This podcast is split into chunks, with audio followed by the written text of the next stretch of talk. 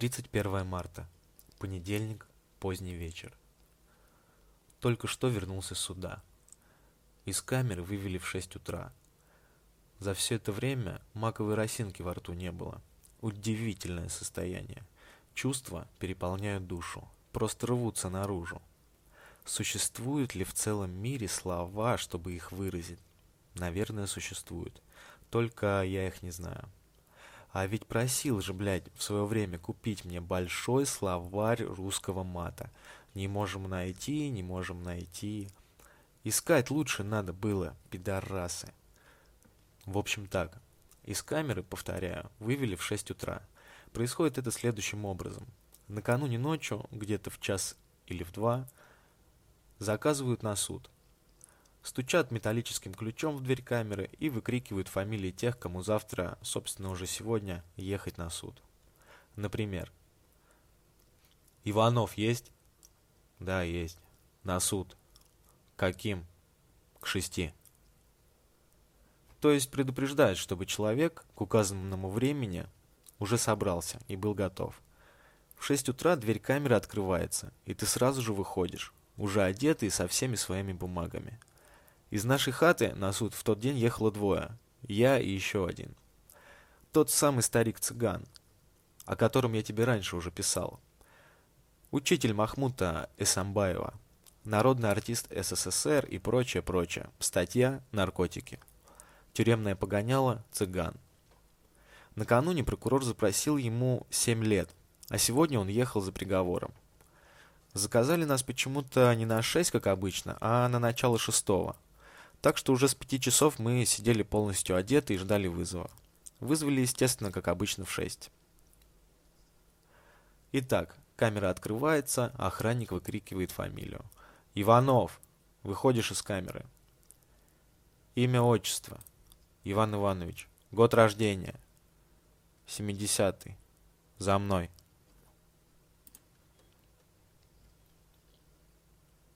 По пути вниз, к выходу из тюрьмы, охранник забирает заключенных и из других камер. Так что на первый этап он приводит уже человек 20. Всех нас заводят в огромную клетку, где уже и так стоит целая толпа. Время от времени охранники подводят все новые партии. В конце концов клетка забивается почти до отказа. Стоим, ждем. Полчаса, час. Часа через полтора начинают выкрикивать фамилии. Процедура та же что и при выходе из камеры. Выходишь из клетки, подходишь к охраннику, называешь имя, фамилию и год рождения и отходишь в сторону. Набрав человек 30, охранник командует. «Пошли!» И всех нас куда-то ведут. Как вскоре выясняется, на сборку. Сборка – это прокуренная, холодная, грязная, длинная камера с заплеванным полом. С одной стороны окно с ресничками, с другой неописуемо грязный туалет с таким же кошмарным умывальником. Вдоль стен длинные деревянные лавки. Над ними такие же длинные железные полки. Вероятно, для вещей. Причем полки почему-то находятся так низко, что выпрямившись сидеть нельзя, только наклонившись вперед. Ладно, рассаживаемся. Мест, слава богу, пока хватает. Все сразу же начинают курить и сплевывать на пол. Камера мгновенно наполняется едким табачным дымом. Охранники, между тем, постоянно заводят все новых и новых. На всех мест уже не хватает, многим приходится стоять. Наконец, все успокаивается. Да и заводить-то, собственно, уже некуда. Камера переполнена. Начинается бесконечное ожидание. Чтобы убить время, пытаюсь читать, но читается плохо – Трудно сосредоточиться. Обстановка не та, да и разговаривают все кругом. От нечего делать прислушиваюсь. Жадный он пиздец.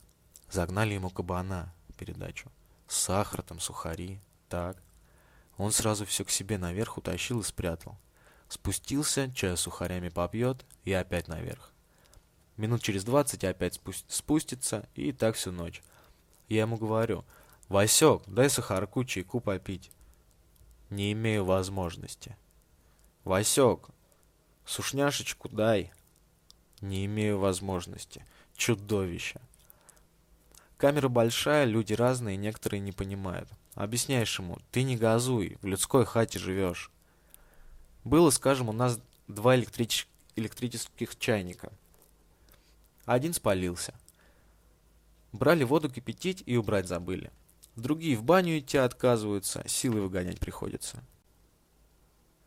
Прикинь, судья у меня уже игре взяла и все такое. Нагонит, выпустит.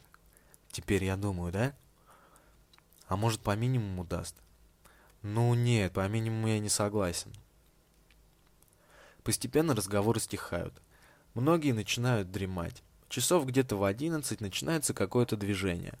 Слышим, как вызывают людей из соседних сборок. Наша, судя по всему, далеко не единственная. Вскоре доходит очередь и до нас. Дверь камеры открывается. Начинают выкрикивать фамилии. Человек 6-7 забирают, после чего дверь снова захлопывается. Минут через пять все повторяется. Выводят следующую партию, выясняется, что забирают по судам. То есть сначала, скажем, Преображенский суд, потом Измайловский и так далее. Делают это, судя по всему, просто по территориальному признаку, чтобы удобнее развозить было. Меня вызывают одним из последних. На сборке к этому моменту уже почти никого не остается. Выводят на улицу и заводят в автозэк. Железный бокс за решетчатой дверью. В тамбуре мент. Бокс набивает, что называется, до упора. Многие стоят. Почти все сразу же начинают курить. Вентиляции никакой, так что дышать становится почти невозможно. Самая настоящая газовая камера, короче. Некоторое время стоим, потом начинают развозить по судам. Бокс постепенно пустеет. В итоге я остаюсь там совсем один.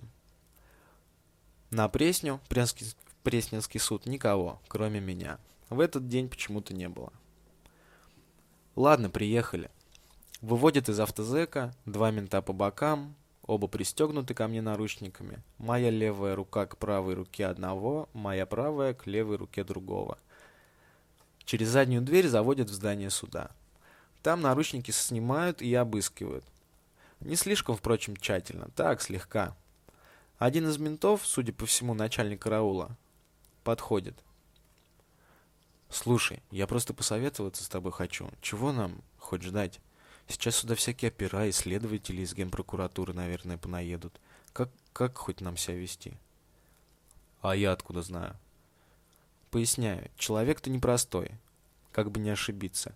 Переусердствуешь ненароком, а потом выяснится, что не надо так было». Как хоть с тобой в тюрьме-то обращаются? Жестко или мягко? Так и мы будем. Заводят в камеру. Местную сборку. Там уже есть один человек. Молодой парень, лет 20 с небольшим, хорошо одетый, высокий симпатичный. Обычные приветствия и разговоры. Точнее, разговаривает в основном он один. Я же, как обычно, на большей части только слушаю, да помалкиваю. А что я, блядь, могу про себя сказать? Что я Мавроди? Врать же не хочется, так что лучше уж по возможности помалкивать. Выясняется, что он с Бутырки, сидит уже полгода. В пятницу был суд. Прокурор запросил пять лет общего. Сегодня вот приехал за приговором. Я, конечно, утешаю его как могу. Ну ты первый раз ранее не судим, полгода уже отсидел. Год-другой наверняка скинут.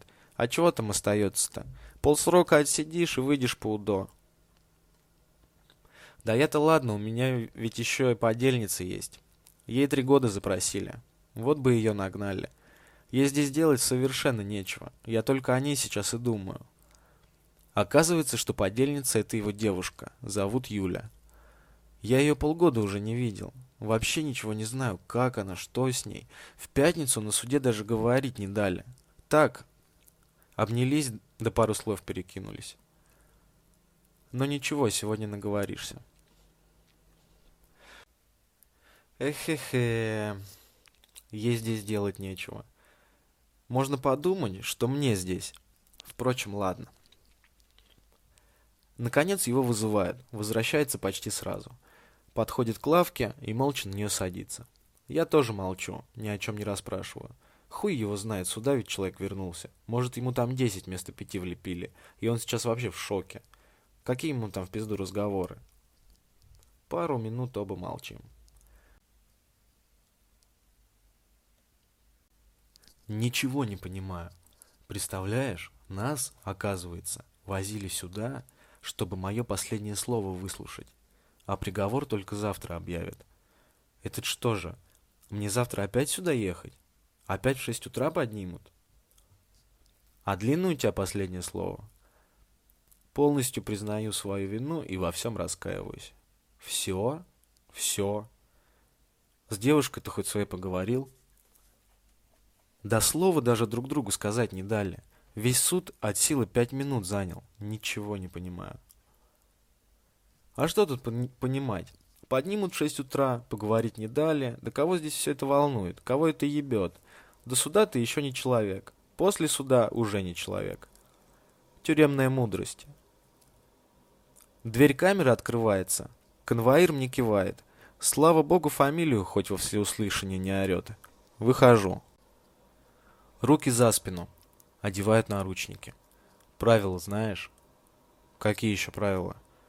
Начинает зачитывать правила.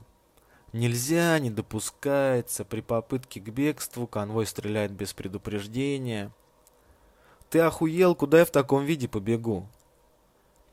Повели наверх. Мен спереди, мен сзади. Посередине я в наручниках. Блять, картинка с выставки. Хорошо еще, что хоть прессы вроде нет. Хотя, впрочем, в зале суда может и есть. Спрашиваю у конвоиров. Прессы-то хоть нет? Да мы и сами не знаем. Вроде нет. Поднимаемся. Кажется, на третий этаж. Зал пустой. Ни публики, ни прессы. Заседание, судя по всему, закрытое. Так впоследствии оказалось. Прекрасно, просто замечательно. Ну хоть в чем-то повезло. Любоваться потом на себя во всех газетах, в клетке и в наручниках мне что-то совсем не хочется. Начинается суд. Судья предельно вежлив. Пожалуйста, встаньте. Так положено. Ладно, встанем, чего уж там, расположено. Ну так, следователь, адвокат. Да быстрее, чего тянуть? Блять, адвокат тут еще целую речугу завернул. Короче, короче, домой мне пора, в тюрьму. Дело у меня там в камере по горло. Шконку надо перетянуть, бельишко постирать, сыра с обеда кусок остался. Так беспокоишь, как бы сокамерники голодные без меня не съели. Короче, в общем. Что, все? Поддерживаете ли вы позицию своего адвоката? Это ко мне, что ли? Поддерживаю. Но теперь-то все, ёб твою мать. Суд удаляется на совещание. Решение будет объявлено через 15 минут. Ёбаный в рот, какие еще 15 минут? А меня на это время куда? Неужели опять в камеру? Да что же это такое делается? К клетке подходит конвоир с наручниками. Давай руки.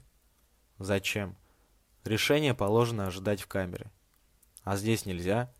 Положено в камере. Спорить бесполезно.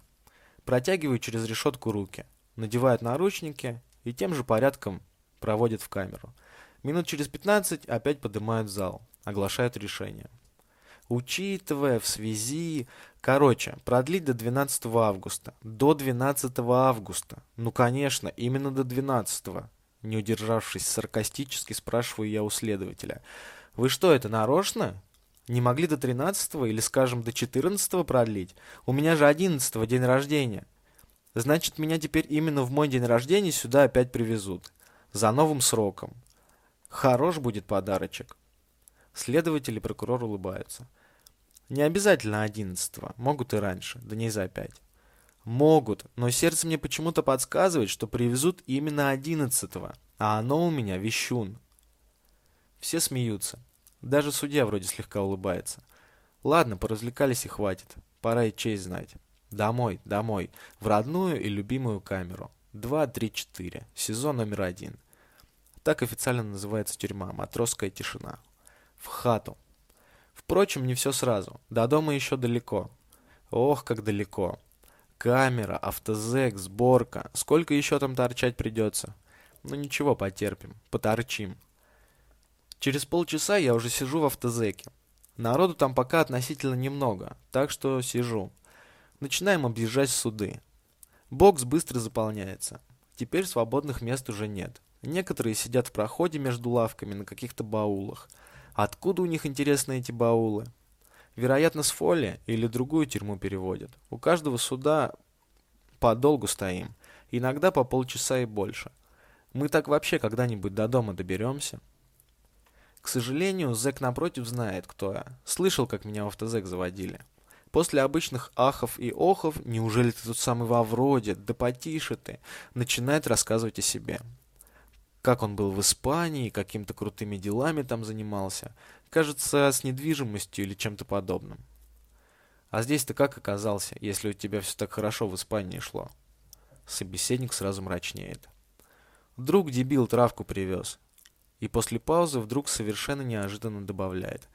Да вот он сидит, гнида и тычет пальцем прямо моего соседа, интеллигентного вида паренька в очках. Тот сразу съеживается и начинает что-то невнятно бормотать. «Помолчи, я же сказал тебе, что не хочу с тобой разговаривать. Голос твой поганый не хочу слышать. Ты показания свои читал?» Господи, черт меня дернул его спросить. Рядом степенно и неторопливо беседуют два старых зэка. Каждому на вид лет семьдесят. Прикинь, мне по касатке, кассационной жалобе, Сейчас с 15 до 9 скостили. Крытый вообще отбил. А у меня и три года крытого было. Теперь дальше мутить буду. Ты смотри нахуй, как бы опять 15 не вхуячили нахуй.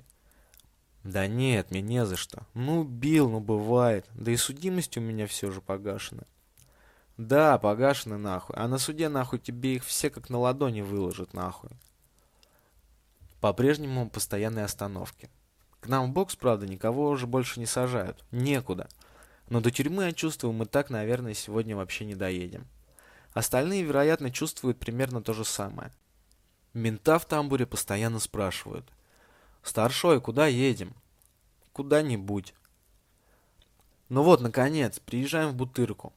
Бутырских выводят, бокс разгружается примерно на две трети. Остальные с облегчением рассаживаются по опустевшим лавкам. Сейчас поедем домой, на матроску. Теперь уже скоро. Однако не тут-то было. Неожиданно начинают заводить каких-то новых. Оказывается, из других автозеков. Тоже теперь наполовину опустевших. Ага, из нескольких полупустых автозеков делают один полный. Понятно. Бокс опять быстро переполняется. Даже и стоять-то уже негде. Проход между лавками тоже полностью забит. Последних менты буквально впихивают – Давай, давай, потеснись. Все, все, сейчас уже домой едем. Решетка с лязгом захлопывается. Все, трогаемся. Через полчаса мы уже въезжаем в ворота тюрьмы «Матросская тишина». Ну, наконец-то! Поразительно, но факт. Чувствую себя действительно вернувшимся домой. Все такое родное, знакомое. Даже менты какие-то симпатичные. Впрочем, идиллия длится недолго. Сначала битый час морозит, задерживают при входе, а потом какой-то симпатичный мент, заводя меня на сборку, намеренно громко орет мою фамилию. Такое впечатление, что специально, чтобы все вокруг слышали. Все, естественно, и услышали. Все сто с лишним человек. В результате мое пребывание на сборке превратилось, блядь, в какое-то непрерывное двухчасовое шоу. Именно столько времени мы там и протолчали. Я перезнакомился почти со всей тюрьмой, а со многими даже обменялся адресами, то бишь номерами хат. Причем всем клятвенно пообещал обязательно ответить. А что же, спрашивается, мне еще оставалось делать? Вообще отношение ко мне самое доброжелательное. Почти восторженное. Да что там почти? Просто восторженное. Человек полстраны обманул. Уважаю. В общем, Мильтон. Потерянный рай. Песнь первая. Черти в аду приветствуют сатану.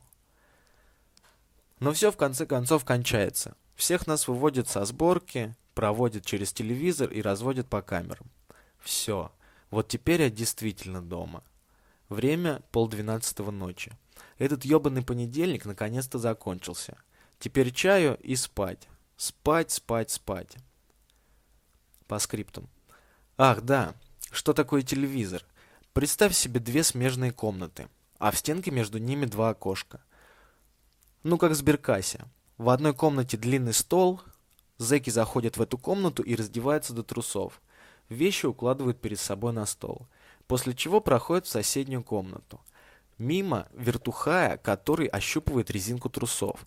В принципе, могут заставить раздеться и догола, но такое бывает редко. Обычно только до трусов. Итак, проходишь в соседнюю камеру и получаешь там через окошко свои вещи. Точнее, выбираешь их из общей кучи, поскольку швыряют обычно все подряд, без всякого разбору. В общем и целом процедура, конечно, не очень. Но в принципе ничего страшного. Обычные тюремные реалии. Жаль только, что шоколадку, суки, спиздили. Среди вещей ее уже не оказалось. Брал с собой две. Одну съел, другую хотел сокамерникам назад принести. Принес, блядь, лучше бы сам съел. Чуть не забыл. Цыгану дали в итоге шесть с половиной общего. Не слабо.